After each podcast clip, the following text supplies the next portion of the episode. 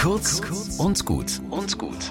Heute mit Fahrerin Christiane Lehner. Schmetterlinge haben nur einmal in ihrem Leben Sex. Zum Schlafen verkriechen sie sich gern in ungemähte Wiesen. Sobald ihr Schlafplatz morgens von der Sonne beschienen wird, erklimmen sie einen Halm und breiten ihre Flügel aus, immer in Richtung Sonne. Schmetterlinge sind Sommerwesen. Im Herbst sterben sie, bis auf wenige Ausnahmen, bis auf den Zitronenfalter. Unbeschadet überlebt der den Winter, sogar im Freien bei Temperaturen bis minus 20 Grad. Wie er das schafft? Zuerst schwitzt der Zitronenfalter alles Wasser aus, das er nicht braucht. Dann setzt er mit Zucker, Alkohol und Eiweiß den Gefrierpunkt der restlichen Körperflüssigkeit runter.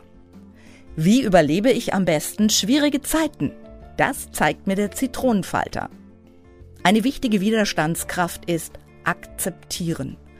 Annehmen, was nicht zu ändern ist, dass eine Krise eingetreten ist, wie der Winter beim Zitronenfalter. Er überlebt, weil er gelernt hat, in der Kälte zu leben. Das können wir auch. Akzeptieren ist ein erster Schritt.